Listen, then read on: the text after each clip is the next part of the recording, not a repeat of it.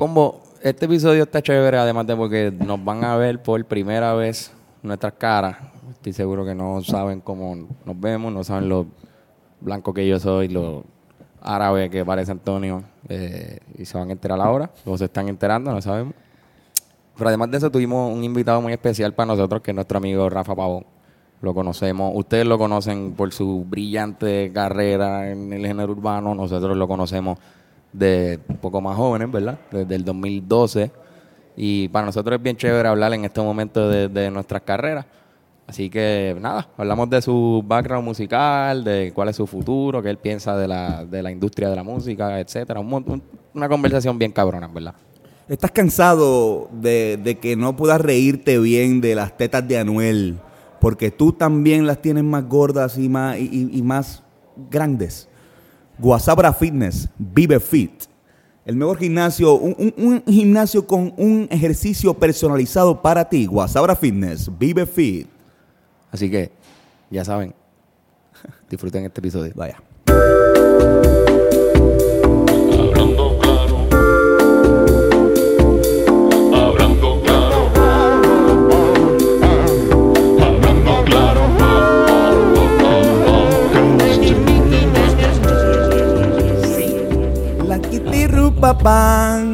Que es la que hay. Combox. Esto es raro porque ahora nos pueden ver. Ya, ya no, no sé, no puedo esperar un minuto a introducir la persona esto que tenemos con nosotros. Ya no hay sorpresa, pero bueno, bienvenidos a este estudio nuevo que tenemos hablando claro. Bienvenido a Rafa Pavón y Carlos. Y yo- La- y yo soy él, Carlos. ¿Qué me dice la gente bacana? Ya tú sabes, con los duros. Yeah. Hacho cabrón, gracias por venir, en verdad. Nada, Quería, eh, era, este, tú eres nuestra primera entrevista urbana de, de la historia de este podcast, que vaya, güey, ya llevamos un año. Sí, Eh, estamos- yo creo que estamos celebrando el año hoy. Exacto, aquí en, en AM Studios, aquí en... Pues uno honor ser parte. Ya tú sabes que cuentan conmigo para lo que sea. Cabrón, y lo más raro es que full, queríamos que fueras tú porque esto como que es la única persona que conocemos desde, ¿sabes? Desde antes. Desde como el 2012. Como que nosotros conocemos a Rafa cuando él estaba en su carrera actoral. Él- Digo, todavía, Todavía, todavía. pero, pero cuando estaba en esos pininos de...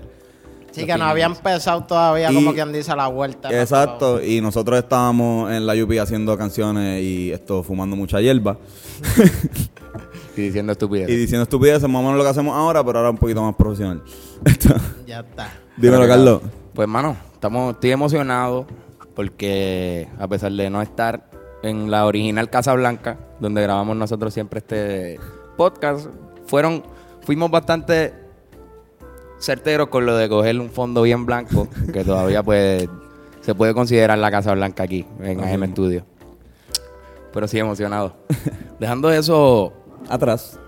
dejando eso atrás, Rafa, cabrón. Puñeta, este.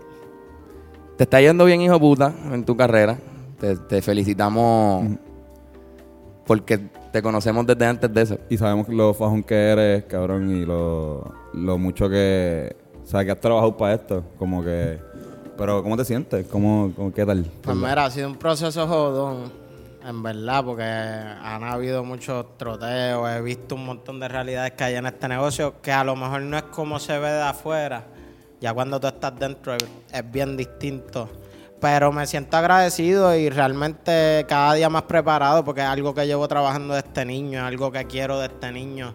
Y siempre he estado claro de lo que quiero hacer, siempre he estado claro hacia dónde quiero ir. Y creo que, que eso, eso me ha ayudado mucho, la determinación y la seguridad en lo que estoy haciendo. Porque sabemos que, que estudiaste en la libre. Eh, pero desde cuando, o sea, desde las ahí escribías canciones, full. el- Pues mira, yo siempre, yo era de los chamaquitos presentados que había un talent show y salían bailando, tocando conga, que sí cantando. Sí, de los que no le tiene miedo a la tarima. Siempre desde chamaquito escribía, empecé escribiendo disparates, poco a poco me fui desarrollando. Este, estuve en la libre, entré en la libre en séptimo por audición en percusión.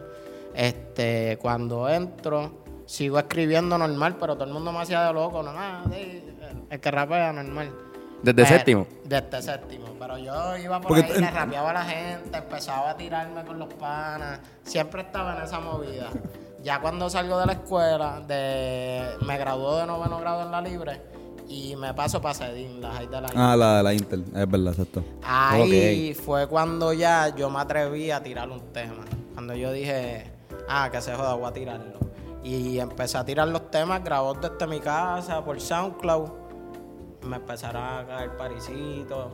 Este, me recuerdo que mi primer party fue en Don Pablo, en el viejo San Juan, en las Presance. No sé si te acuerdas, Andrés. Este, con ¿Eso fue para qué año? Eso fue para el 2012, por ahí. Con Estuy hicimos un party que se llenó, pero fuleteado, de que bien cabrón, yo no me lo creía. Y por ahí empecé a guisar, ¿me entiendes? Hacía party en condado, en jangueos de chamaquitos. O sea, tú to- tocabas percusión. Sí. ¿Dónde quedó la, la percusión? Este, en casa están en las tu congas. casa. Pero con el, con, porque después cuando tuviste el repique, que era Exacto. como que la banda que te acompañaba, Sí, que o que te acompaña, que, está- que te acompaña, exacto. Eh, no le metes, no, no, no te curas y No, todo no, que- no, no, no. Realmente, hecho, es como todo, este, todo es práctica, es como un deporte. Yo realmente empecé a cantar y solté la percusión, solté la trompeta, como que dejé de practicar, no toco, como que me enfoqué en simplemente escribir, me enfoqué en otras áreas como la actuación, teatro, este, televisión. Y- ¿Verdad que- que de y hecho- me enfoqué en eso, lo cogí como norte. Está, eh, o sea, hay una serie corriendo en la que participa eh, esto. Sí, no me comparen. No me que comparen, es una serie que, 11. que estrenó hace como tres semanas por Univisión. La dan todos los jueves a las 9, promo no pagada. Entonces, este, pues tengo un personaje bien relacionado a mi vida dentro de, porque es un chamaquito que, que aspira a hacer música y ese es su sueño y poco a poco va luchando por eso, pero tiene que enfrentarse diferentes circunstancias, ya sea en la escuela, con su familia, que lo hace un poco más cuesta arriba, pero sigue trabajando en eso y poco a poco se le va dando. Sí, que va a ser como un decisiones.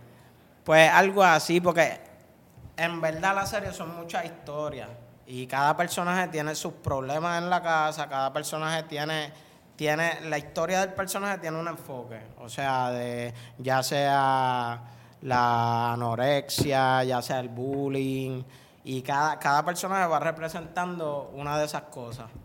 Ok. Y al final se unen toda la Y historia. al o- final, pues pasan cosas cabronas. No para sé, todo Carlos, ve, mundo. ve- ve la jodida serie. No, cabrón, sí, lo- que verla. Voy a Mi hermano sale, de hecho, de bueno. extra. Supongo que cogiendo un tiro o algo así en algún, algún En momento. alguna escena. Sí. Pero ¿cómo, cómo, ¿cómo llegaste a la actuación? Pues, mano, a mí me obligaron mis papás eh, en un verano. Ah, mira, te, te metimos en, en este campamento que se llamaba Jóvenes sobre las tablas. Yo empecé ahí, que era de Raymond Gerena. Empecé ahí en esa serie. Este, me dan el papel principal en la serie. Ah, le voy cogiendo cariño, pan. Me gusta. Que me recuerdo que fue la obra Los Títeres de Cachiporra. se llamaba. ¿Cachiporra o cacho y, y porra? Cachiporra, Cachiporra era de. ¿Cómo es que se llama este tipo? Un español bien famoso en, en esa vuelta. Pero no me sé el nombre. Whatever. Los títeres de Pero, ajá, cachiporra. los títeres de Cachiporra, este, me dieron ahí el personaje, whatever, este, me gustó.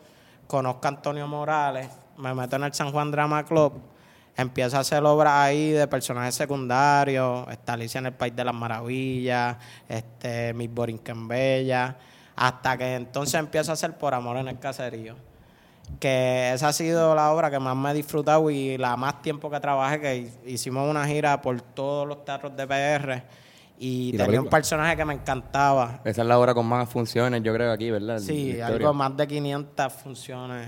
Este, Se hizo en película. se también. hizo película. Y eso fue lo que realmente me soltó, Y- y tanto fue co- musical Fue el mismo corillo, ¿verdad? teatro. El mismo corillo de, de que estaban casi casi, ¿verdad? Ajá, Del San Juan hicieron la película Sí, también, que fue sí. súper súper Había cool mucha eso. gente de Viviendo el Arte de Lloren Torres y del San Juan Drama Club. Y Exacto, una mezcla ahí y ya tú sabes lo que salió. Qué duro, pero eso te ayudó, estabas diciéndome que... Pues eso me ayudó musicalmente y, y a coger confianza también con el público porque en el personaje que yo empecé haciendo, yo empezaba rapeando. y yo escribí lo que yo, lo que yo rapeaba. Te dejaron escribir la Me tierra. dejaron entonces este, colaborar de esa manera. Y, y ahí me empecé a soltar, la gente empezó a tripear, todo era un relajo, pero dentro del relajo estaba cogiéndole el juego. Hasta que me fui soltando, empecé a tirar mis temas, empecé a hacer mis cosas, mis videos. No hay tantas funciones, me imagino que te, te pule coger No, una no, calle no, estúpida. En verdad el teatro yo creo que es la mejor escuela para cualquier artista, para cualquier bailarín, lo que sea. El teatro es la mejor Cualquier escuela. performero yo creo que debería coger, sabes, por lo menos unos tallercitos de, de, de teatro, de movimiento corporal, ¿entiendes? Como que no importa si eres... Y se me hizo bien difícil cuando hice la transición de teatro a televisión, a series. Fue bien, bien complejo. Porque al principio era bien raro, como que en el teatro tú estás acostumbrado a hacer las cosas grandes. Más expresivo. Más expresivo, a moverte más. Ya cuando yo entré para el cine, para Pa' la la televisión, todo era más pequeño, eran más caras. Sí, usualmente la gente, los actores de teatro tienen ese, ese lío con... Pero yo creo que ya desde después del primer capítulo fui cogiéndole el piso y me solté. Súper cabrón. Y de ahí es que, en verdad, nosotros te conocemos por el mundo de, de la actuación de realmente. teatro, sí. La Yupi, de, de hasta allá, desde- me recuerdo una Sansa que fuimos, todo el Sí. corillo. Tremendas fiestas que, que participamos. De verdad que sí, las Sansa las llevamos en el corazón Éramos, siempre. éramos de poco beber. Poco Personas beber, de... Poco joder. de poco- De poco beber, pero de mucho embriagarnos. Eh, Exacto, de, de jodernos para el carajo. Esto, pero estuvo cool porque después de eso, como que literalmente tu carrera salió, cabrón. Como que te quería preguntar, ¿qué red social? Porque todos nosotros sabemos que sin las redes sociales seríamos, ¿sabes? Nadie, ¿entiendes? No es gracias a la radio, y digo, sí, ¿sabes? La radio ayuda, te puede ayudar. eh, igual la televisión y esto, pero las redes sociales son para mí como que cada, que te catapulta. cada cosa tiene una función distinta Claro. porque la radio sí te abre muchas puertas y te, y te da una exposición que a lo mejor las redes sociales no te la van a dar. Pero las redes sociales es donde está la gente, donde tú sabes que la gente quiere escuchar, tú sabes lo que la gente, de qué se está hablando, ¿me entiendes? Las redes sociales es lo que te mantiene al día.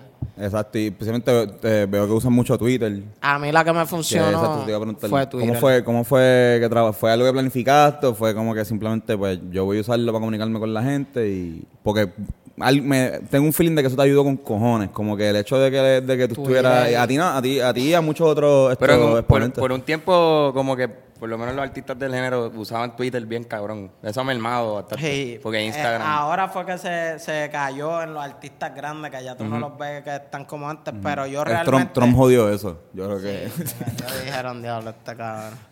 Pero mira, este... ¿Dónde me quedé? el Twitter. El, Twitter, lo que hay. Lo que es SoundCloud y Twitter, para mi carrera fueron clave. En SoundCloud fue donde realmente yo hice mi propio público y donde más masa de gente tenía.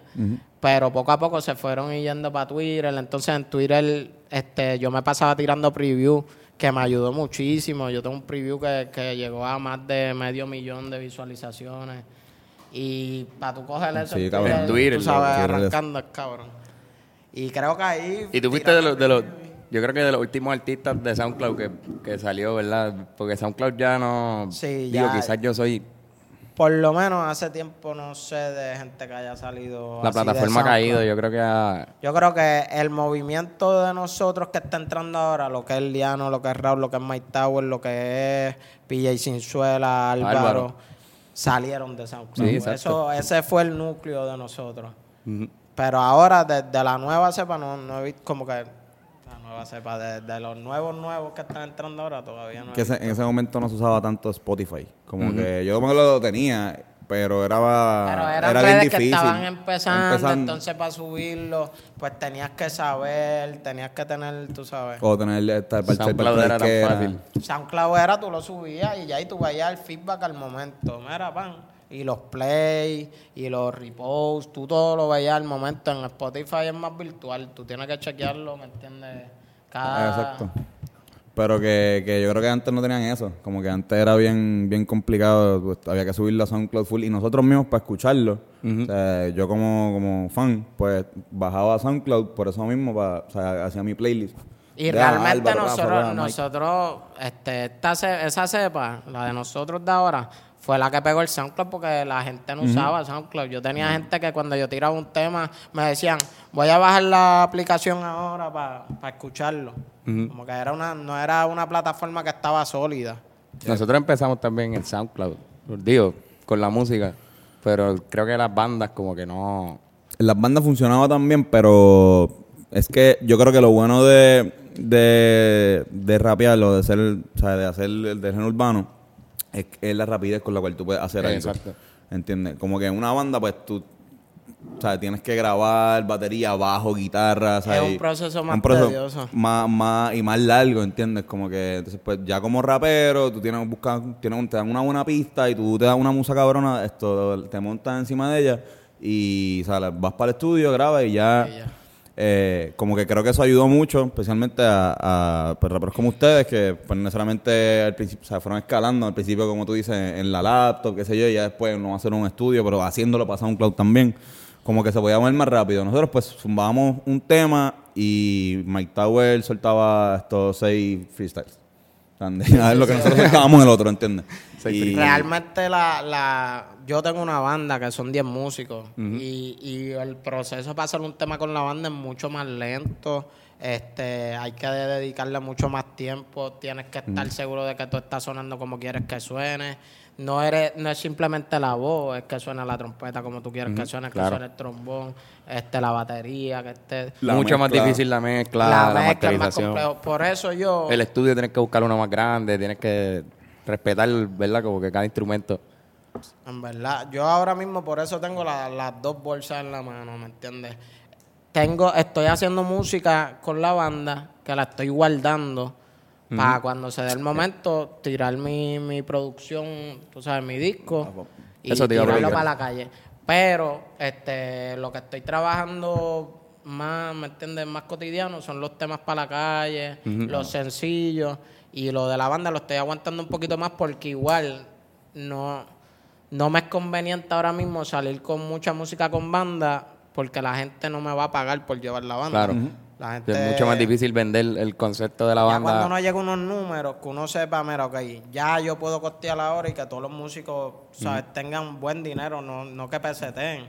Porque el trabajo, los ensayos, es un proceso mucho más jodón como para que tú te busques, ¿me entiendes? Una porquería. Claro. Sí, mano.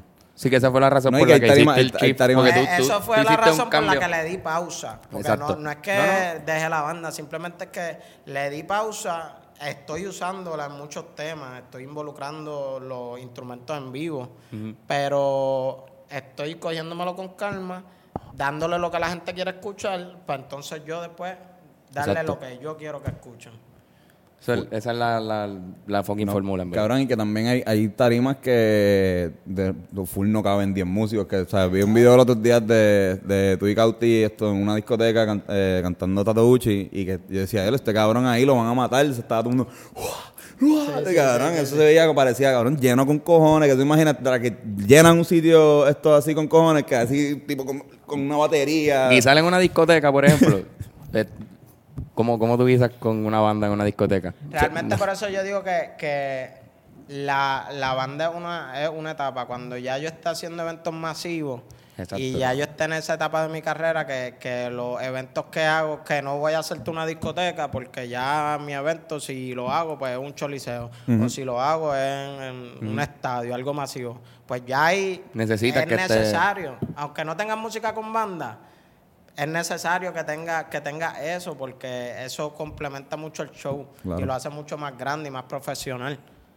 Y además le- se le da taller también a músicos en Puerto Rico que hay con cojones. O sea, en Puerto Rico tiene... O sea, Es un vaqueo cabrón, ¿verdad? Tú tener un... Aquí hay músicos cabroncísimos, hay un montón de músicos cabroncísimos por ahí y realmente los músicos ahora mismo son bien pocos los que están haciendo chavos. Sí, porque ahora mismo ya todo es tan electrónico y tan digital que, que los artistas ya, ¿tú te crees que un artista que no ame la música va a querer añadirle a su nómina 10 músicos más?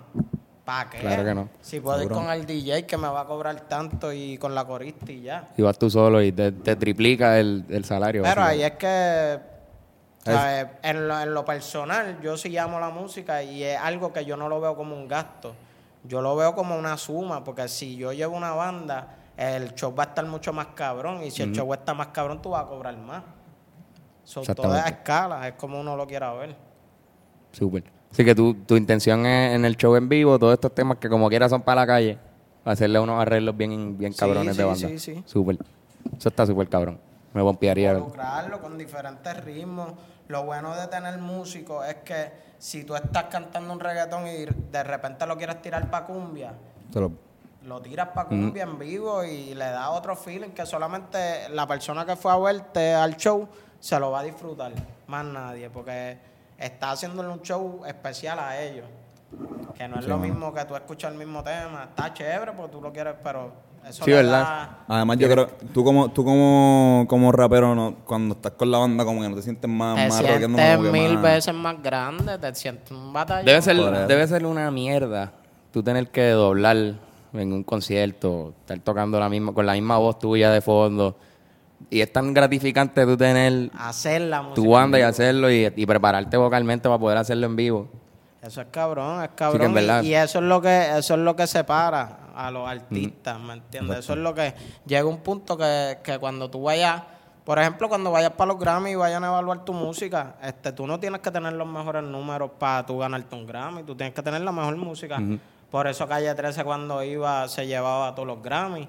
Él no tenía los mejores números, Wisin y Yandel tenían más números que ellos, Yankee tenía Pero más la calidad del disco. Pero cuando hablaban en términos de música, cuando hablaban en términos de producción, de la academia, fue para los músicos de la academia era mucho mejor un disco de porque Calle 13. realmente el comité que está evaluando los Grammy no, no es perencejo que vende en la esquina. No, son- es, ¿me entiendes? Un profesional que estudió música y que va a evaluar la música. Así mismo es. Full, Así que respeten musicalmente No, todo el mundo. cool que, que, que una tendencia. Exacto. Como que yo sé que Osuna, Osuna lo hace. Eh, Ozuna tiene, tiene banda y lo sé porque eh, esto se robó nuestro pianista. Un saludo a Héctor. Eh, eh, pues, o sea, creo que hay otros artistas que, que también tienen, o sea, obviamente los grandes, los que, o sea, no, si tú vas a ir a tocar de una parte, tú no puedes ir, o sea, Pero no es lo mismo tener pero- banda a hacer música con banda. Exacto. Porque Eso- a eso la iba. hora del en vivo no se va a escuchar igual. No, y que hay una diferencia también como que no ensayan, joder, menos que van, ensayan un día versus hacer música con banda donde tú eres ya una parte del, del Eh, tú eres exacto, parte como que de tú la eres parte. producción. Claro, exacto. Sí, porque no se Y llaman eso es lo que- Ozuna y No, los y- osos, ¿entiendes? No. Ozuna y los Eh, ositos por eso. Es, co- es como creo que ahora PJ le está. No sé si lo ha hecho siempre, pero creo que el efecto secundario es que se Ah, le pusieron, le, pusieron a, al corillito. eh, que tú sabes. No sé, en verdad yo sabía que eh, el repique, como que Rafa, Rafa hizo repique, porque obviamente, pues, como que tú llevas ya como cuántos años con. Yo arran mi proyecto arrancó con banda. Por eso, exacto. Desde el principio yo tuve el concepto bien claro y Fue hace como cuatro o cinco años, ¿no? algo así, como 5 o 6 años. Y después fue que me di cuenta que la gente quiere escuchar otra cosa y, y me adapté a lo que la gente quiere La gente escuchar. prefiere escuchar más, yo creo también. Pero por el momento, porque Más volumen. cuando ya tú llegas a donde tú quieres llegar, tú haces, tú haces lo que te dé la gana, Exacto. ya tú tienes la plataforma. Pero ahora hay que crear la plataforma y, y engañarlo un ratito. Están siendo engañados. Están siendo Todos engañados. ustedes. Siendo Es engañados. una mentira. Mentira.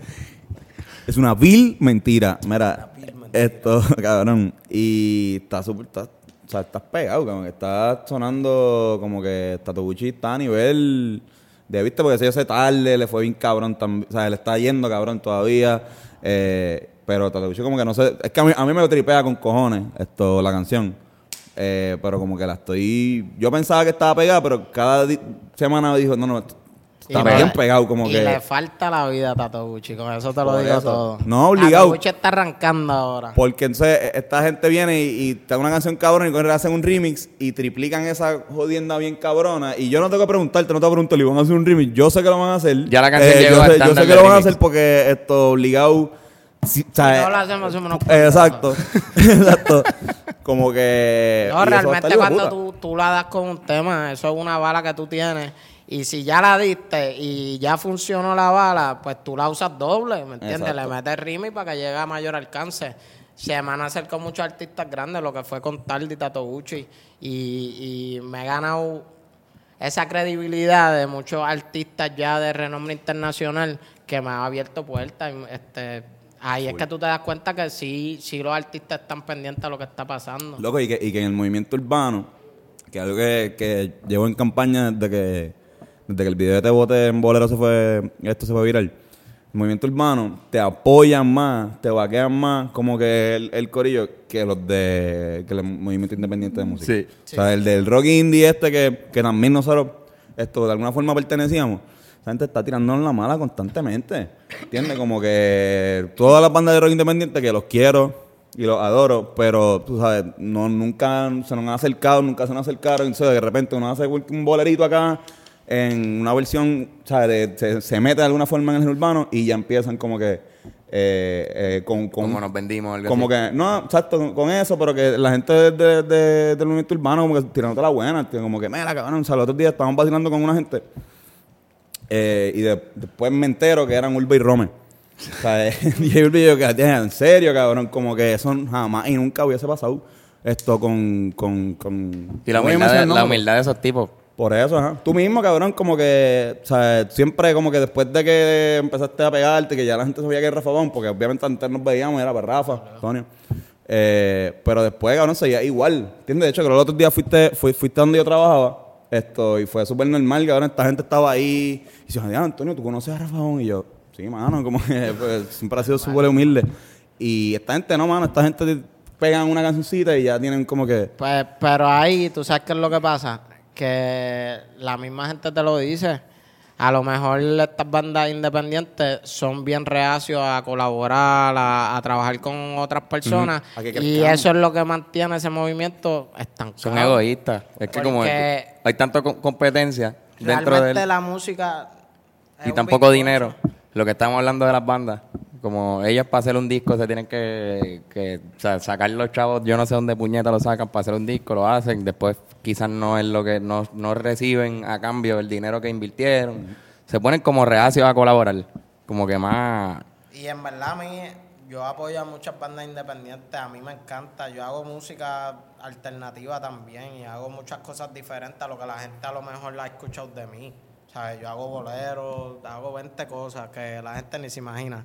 Y realmente, y realmente, uno tiene que colaborar y ayudar. Yankee está donde está porque durante toda su carrera ha colaborado con los artistas nuevos. Y eso es lo que lo ha mantenido donde está, porque llegó este chamaquito, está pegado, boom, grabó un palo. Ahí, pan, 10 años más de carrera. Sí, Yankee se rejuvenece cada cinco años. Pero que son Está en cosas de así, en verdad. El bizcocho es gigante, hay público para, hay todo tipo de público. A lo mejor a fulanito no le gusta mi música, pero a aquel le gusta, tú sabes. Claro. Y hay billones de personas como para uno encerrarse en, en eso. Sí, mano. Yo creo que también tienen, uno tiene que, como, como agrupación musical, los individuos, saber conectar con tu público, saber quién es tu público, de qué manera tú puedes acercarte a ellos, no sé. Como que hay, hay muchas bandas o muchos movimientos independientes musicales que no, que carecen de eso, de conexión de público. Aunque Sí. O de, o de, eso mismo, o sea, eso que tú hiciste de, de que te diste cuenta que la gente, pues, que la, la banda estaba cool, pero que la gente quería otro tipo de cosas como, como que pues, para hacer party con DJ, qué sé yo. Y no vamos a dejar esto atrás, pero saber qué es lo que el público quiere. Eso que tú dijiste. Y mucha gente como pierde eso. Ellos quieren que el público quiera lo que tú quieres que ellos Hay quieran. gente que no toca, que no, que no quieren ver la realidad. Exacto. Y tú la tienes que ver, porque si tú quieres comer y tú quieres vivir de esto, tú tienes que saber qué es lo que la gente quiere comer. Exacto. Tú no Y le de- puedes dar lo que tú quieras comer, porque no se lo van a comer. Tú Después le de tienes que, dar que- lo que, O lo que tú después- creas. Después de que un chef te está alimentando todos los días con un... Me que- un me encanta si el movimiento- esto es me encanta el alimentar, movimiento que estás esto- haciendo. Esto es una cuchara. Esto es una cuchara que yo le estoy entregando en la boca a la persona. Pero un chef te, te, te encanta por un catering que hace, qué sé yo. Y siempre comer el mismo arroz de habichuela con pollo o lo que sea. Y Después tú le das lo que tú quieres, o sea, de repente, es mala mía, me, per- me perdí, me perdí. Pero de repente tú como, tú como con chef, tú le pones una chuletita Exacto. después, quizás un churrasco. tú dices, acho, mano, yo no sé si el, la pechuga rellena mía todavía ellos están ready. Pero le estás dando igual arroz y habichuela. Pero ellos quieren arroz de habichuela y quieren chuletas, pues vamos a darle las chuletas. Y después, acho, cuando les encante mi chuleta bien cabrón, yo voy a sacar esta pechuga como fongo adentro que les va a gustar bien cabrón, o porque qué sé ya yo. tienes credibilidad y porque ya yo sé que Exacto. tú cocinas cabrón. ¿Viste qué ejemplo más chévere, verdad? ¿Viste, ¿Viste eso? Como de cero a cien empecé bien mal, empecé bien De, mal. de- de empezar a- a- con, Con cuando, el- cuando un chef Cuando un chef empieza con, en catering, cabrón, ¿qué carajo es eso? Perdónenme, pero está bueno, está bueno el ejemplo. Y ahí lo, lo logré al final. No, pero mira, Rafa, entonces, qué sé yo, ha cambiado, cabrón, tu vida de alguna manera, obligado ha cambiado, porque siempre, siempre cambia, pero como que algún cambio raro, extraño, que ahora, pues, qué sé yo, pues, obligado, me imagino que, que la gente te reconoce un poco más en la calle, como que ya no puedes ir en... Ha en- cambiado, pero yo me siento igual. Realmente yo estoy en mi burbuja y, para mí yo no estoy pegado, ¿me entiendes? Yo estoy en mi, en mi burbuja trabajando como si no hubiese pasado nada, como si no está pasando nada. Y si hay cosas que están pasando que, que a mí me dan bofetadas de repente cuando me llega un mensaje de, de Balvin, de repente ahí yo digo, eh, puñeto, que ya estamos trabajando, de verdad. Y, y son cosas así que Balvin sin gasolina, co- hacho loco. Ah, puedo Estábamos hablando una vez de, de los nombres que... Esto es una pregunta, esta quizás sea la de las preguntas más estúpidas que te dan en tu carrera, Rafa, esto, apúntalo. Eh, pero la voy a hacer, que se joda. Estábamos hablando los días de los nombres que se ponen los raperos entre ellos mismos. O sea, como que, por ejemplo, Bad Bunny, Bad Bunny, pero como que todo el mundo le dice conejo. Como que, o qué sé yo, eh, Wisin, pues todo el mundo como, todo el mundo le dice Wisin, pero entre ellos como yo creo que le, le dicen doble. ya. Como que... Sí, sí, doble, doble. A ti no te tienen uno, tú eres Rafa, full, esto, como que hay uno raro, ahí dije que era la pregunta más estúpida, que, que como que, pues eso mismo, Balvin, como que a J Balvin no le dicen Jay, le dicen Balvin. Pues a mí en verdad me... Rafa, me... Que está difícil decirte otro. Lo, lo mismo que me decía mi mamá. ¿Verdad? Viene de tu mamá, de Rafa, esto No, tu no, siempre, Rafa, cabrón. Rafa viene, mira, te voy a explicar el ¿De dónde viene Rafa? Sí, por favor. Sabes que todos los nombres tienen su complejidad. Pues Rafa, la Ra es de rapero y la Fa de la primera clave de música que yo toqué. Exacto. Pues No, ahí viene, de ahí viene no, viene de Rafael. Mucha gente piensa No, que te llama ¿cómo de Rafael. Rafael? Que tú te llamas Rafael, es fue- erróneo. no. Tú, tú te llamas... Eso fue rebuscado. Entonces, Pavón fue un día mirando mi licencia así random. Y yo dije, coño, Pavón, porque entonces estaba Navedo también, pero como que No, no, no, pavón. no me corría tanto como Pavón. Entonces, Y, Yeah. y hacen un buen nombre, de verdad, de, de rapero. Pavón. De hecho, y una profundidad increíble. Después abundamos un poquito Sí, más sí, de no, que- no se preocupen. Pero me dicen que Coscuyuela hizo más o menos algo parecido para, para escoger Sí, él nombre. también, viendo Como la miró su licencia, él- licencia, ajá, y Yaya Álvarez. Jay Álvarez fue bien, o sea, la inicial de- del nombre, supongo, ¿verdad? Y Jay Balvin. Balvin- Balvin, es un apellido. Y R. Pavón, como se hubiese R. Pavo, no, no. R. Me Pavón. gusta más la O clave Rafael Rafa. Enrique, que parece de... Ese es de. Ahí eres- de, de, eres- de José Miguel, o, o de artista salsero, bolero, sal- de- Rafael Enrique. Y tenemos a Enrique. Rafael Enrique aquí en vivo con ustedes. Rafael Enrique deleitándonos con un bolero. Salsero, Bebé, llegó tu te día. Rafael Enrique y su orquesta. Ahora es literal. Ya lo escucho al búho. En verdad, en verdad. escucho al búho. Rafael Enrique y su orquesta. Día Nacional de la Salsa. Oye, su repique, en verdad, repique es un nombre que puede caer para. No, repique en verdad ese nombre a mí me gusta con cojones. Desde que yo empecé, ese fue el nombre que me vino a la mente. Y es porque está, cuando tú tocas bomba, este, está la base que se toca con el barril y el repique, que es lo que acompaña a la bomba y lo que le da esa, esa forma y esa personalidad a, la- a ese ritmo. Que es bien lo que realmente. Que tú eres la bomba y la banda el, el repique. Está súper. Es lo que le da la personalidad. No, Como podemos está- ver, el, el concepto de Rafa, de los nombres, es profundo. Todo, desde su nombre de rapero hasta el nombre de la banda. Rafa, ¿qué, tú, ¿qué música tú escuchas por ahí? Como que normal, como que. Ahora, como que no, no, no como que. que a otro rapero, qué sé yo, como que. ¿Qué música te escuchas? Como que cuando. Pues mira, estás chilling? Hacho, me gusta escuchar salsa, Primera de Habana. Este, escucho mucho a Rosalía, me gusta.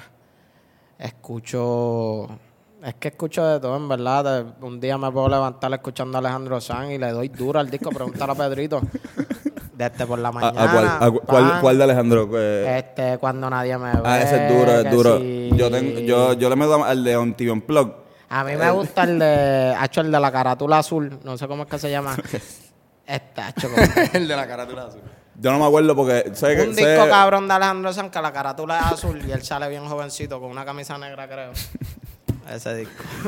Yo lo vi en vivo una vez en España y, y yo no sabía que yo me sabía tantas canciones de Alejandro Sanz. En que- verdad, mi país le daba duro. Yo creo que por eso yo escucho la música que escucho. Como que mis papás antes íbamos para cualquier lado. Eso era Silvio Rodríguez, Pablo Milanés, Los Bambán, La Charanga, Alejandro Sanz. Este, ¿qué más ponía? El Gran Combo. Ya tú sabes que yo tengo eso ya y me gustó, ¿me entiendes? Llegó un punto que ya lo escuché tanto que yo dije, diablo, esto me gusta. Y cuando ya desde grande yo mismo investigaba y buscaba bandas diferentes y, y siempre estoy buscando sonidos nuevos. Como que siempre estoy buscando gente nueva que sale en Spotify. Y cuando me, me quiquea alguien rápido me meto y escucho todos sus temas y los paleteos. Mm. Igual nosotros, con, con- principalmente con este concepto que estamos haciendo del trapústico, salió bien brutal de la música que escuchábamos con nuestros papás. O sea, mi papá, música de trío, bolero, están una tuna, so, los pasodobles que tenemos también son por eso. El papá Antonio tiene una orquesta de, De salsa. de salsa y tenía una de son antes, Son ¿verdad? cubanos, sí. O sea que Sí, viene de... Igual, yo creo que mucha fusión, cabrón. Como que esa, esa pendeja de que, de que nuestros papás puedan escuchar Gran Combo y después cuando nadie me ve de Alejandro Sanz, como que uno atrás de la otra y es normal. Eso es normal, cabrón, eso es normal. Por eso, eh, que eso pase, esto nosotros cuando a, a la hora de hacer música, pues se nota mucho, ¿entiendes? Como que influencia en otras cositas, ¿entiendes? Como que, cabrón, en verdad, eh, ser roman- la- el, romantiqueo de Alejandro Sanz para una canción de, de para, sea, para el público femenino está cabrón, ¿entiendes? Una canción de amor. No, y es que hay un montón de artistas que si la gente quiere escuchar música de verdad y se ponen a buscar, van a encontrar que hay un montón de artistas cabrones. Lo que pasa es que, pues no es lo mainstream, no es lo que normalmente tú escuchas por ahí, no es lo que la gente quiere escuchar quizás en estos tiempos. Exacto, Eh, yo creo que es timing. de- Pero creo que es por la misma crianza y por la sociedad como ha cambiado la tecnología, ya la gente no... No sé, la crianza no es la misma que hace 10 años, hace 20 años. Bien cabrón. Sí, porque la música del momento nunca va a ser la misma. O sea, cuando nosotros nos criamos, digo, nosotros nos criamos en un momento de, de Latin rock bien chévere, pop rock que había aquí en Pero Puerto que Rico. estaba difícil con cojones que un artista así se pegara, porque ahora mismo, ¿hace cuánto tú no, tú no ves un artista baladista o, o un salsero que se pegue bien hijo de puta, como en los tiempos de antes? Sí, no. El último salsero que se pegó, bien Pirulo. Pirulo. Pirulo, pero Y- antes Víctor Manuel. Pero, ¿me entiendes? Pero se pegó Pirulo, pero tú no has visto un fenómeno en la salsa como Marc Anthony desde que Marc Anthony salió. Claro. No, mano. Esto... Sí, es, es timing, es, es como que está escuchando la gente en la calle ahora mismo, pues, cabrón. Obviamente yo más- yo no sé cuál era el marketing. Yo no, en verdad me, me da mucha curiosidad saber cuál era el marketing de antes, porque realmente para que estos artistas se pegaran no estaban las redes sociales como están ahora. Había muchas cosas que.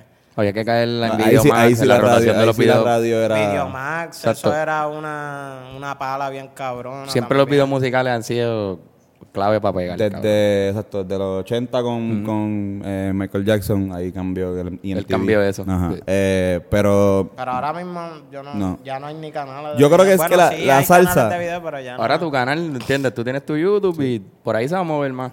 Exacto. Mira, ah, la salsa antes, que esto es algo que hizo Pirulo, para mí. La salsa antes era un género urbano. ¿Por qué? Porque te hablaba de, cabrón, de las cosas que pasaban en la calle. Eh, y Pirulo, como que hasta cierto punto, trajo eso también a la escena, como que trajo, se la- veía, se veía más, calle, se veía calle. más calle aquel que, que en cualquier otro artista de, de, sin ofender a ninguno, ¿entiendes? Pero como que eh, otro artista de, de esa generación. Eh, y creo que eso es algo que pues por eso a la gente le gusta tanto el trap, por eso a la gente le gusta tanto eh, el género urbano y sea, Pero sabes que la gente todavía, no, no sé, lo, por lo menos la juventud, los chamaquitos, no se han identificado con, con, el, con el género de la salsa de nuevo. no. Como que todavía no ha habido ese clic de que los chamaquitos sí te llenen un concierto en el Choli de salsa. O sea, ya, ya, como que el Gran Combo sí te lo, te lo puede llenar. Pero, pero actualmente así, alguien, no, sé. Creo que en Colombia sí, pero es- yo creo que es, es, es como el puertorriqueño, o sea, el, el boricua es bien, bien, bien difícil, como que bien De complacer. ¿Qué, complacer. qué quieren, qué quiere escuchar la juventud puertorriqueña ahora mismo? Como que en temática. Nah, yo creo que esto lo que lo mismo que nosotros, o sea, como que pues vacilar realmente eh, está, no, o sea, está mal, pero eh, vacilar es un tema que, que, que a Puerto Rico le encanta y te lo puede hacer esto, te lo puede hacer Rafa, te lo puede hacer Daddy Yankee, te lo puede hacer Calle 13 también, ¿entiendes? Como que eh, Calle 13 lo, lo hacía, te hacía una canción bien social y después te hacía una canción, vamos a brincar, vamos a eso, como que fue- esa fue la clave. por para eso, que- para yo creo que esas temáticas de, de jangueo, de vacilar, de, de, pues que involucran actos sexuales, esto, bailar, pero yo creo que eso es lo que a Puerto Rico le gusta. Creo Hay que yo. tener de todo. A, Pero, la gente, exacto. a la gente le gusta el vacilón, ¿sabes? Tú vas por una discoteca, tú no vas a escuchar un bolero, tú no vas a escuchar a Alejandro Sanz. Tú quieres escuchar algo que, que nota, tú lo escuchas y tú digas, diablo, eso está cabrón, que te motive, la gata, pan, la- que le puedas cantar a la gata al lado. Exacto. Mira, baby, eso es para ti. Mira, no, ahora sería, mira, mami, te lo dedico. Mira, baby. Exacto. No, tú ves ahora mismo que ponen las canciones y, y tú ves a, la- a las tipas que, que se la viven. Eh. Por ejemplo, te boté y está el, el, el gatito de ella de, que, ya está loca por dejarlo. Y tú las ves entre y tú dices, ya, diablo. Ay, cantándosela. Ha ido a janguear y de repente está todo el mundo cantando tus canciones en una discoteca o algo así. O, que, o que tú entras a un sitio y, la, y ponen, el DJ pone una canción tuya para joder, como que, Ajá, o también. que para que se van, mira, estoy aquí. Pero me ha, pasado, me ha pasado eso y me ha pasado que llego así random, así, que a la ma- acabo de entrar, ¡boom! Tato Gucci o por la forma en que me mira. Por la forma en que me miras. Me gusta que le iba a cantar esa canción. Esto. No, cabrón, porque. O sea, no, no, no nos ha pasado. Pero tuvimos una de esas cerca y fue raro. Fue como que. Ah, pues ¿qué hago? ¿La canto? ¿O me quedo serio como si fuera una, una canción normal? ¿O le digo a todo el mundo como que. O sea, es como que. Yo en verdad ya- yo me la vivo, bien cabrón. Hay que vivírsela. No, yo la canto, puñeta. No puede ser mi tema. Y te, hacho, y te, exacto, te ponen ahí Y en la y grabo, mira, Está la madre eso. ronco, claro, hay que roncar un poquito cuando se pueda. No, pero que, que llega alguien y te, te sale en un story, o sea, quiere que salga en su story y te dice, mira, está Toguchi, para que tú la cantes y salgas tú. Ella se quiere la gripa, pero siempre en pipa. Cabrón, lo de te boté. Y para los monchis, sushi. Mira, viene, viene la versión bolero por ahí. Ay, bendito. Hacho, No, no sé, pero Fernán, Fernán está bien con esa canción. Yo creo que está haciendo algo. Sí. Con- no, Vamos a hacerlo, vamos a hacerlo. Me avisan por el Mira. video de una. Full, vamos allá. Mira, Rafa, ¿qué viene en el futuro ahora? ¿Qué es la que hay? Pues mira, acabo de estrenar un tema que se llama Por tu posición, que ya está disponible en todas Que las estrenó plataformas. hoy, ¿verdad? Hoy. Estrenó hoy. O sea, Este- ante, anteayer. Entonces, 17 anteayer, de septiembre, para que, no, para que no sepa. Entonces, este, voy a estrenar un tema con Dalex en estos días que se llama Pa' mí, que se supone que salga el 20.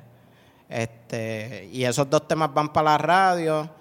Trabaja, estoy trabajando algo con Noriel que viene por ahí. Están los remix de, está el remix de Tato Gucci, el remix de Tarde que viene por ahí también. Que eso obligado va a romper la Este, maldita ¿qué más calle. te puedo decir? Seguir. Tengo bandido, vienen un par de cosas por ahí. Y, en- y tienes presentaciones que quieras... Este, voy a estar en Miami este weekend, pero en PR la próxima, ¿cuál es? El, ajá, sí, espérate. El 27 de octubre, yo creo. 27 de octubre estoy en lo de Halloween.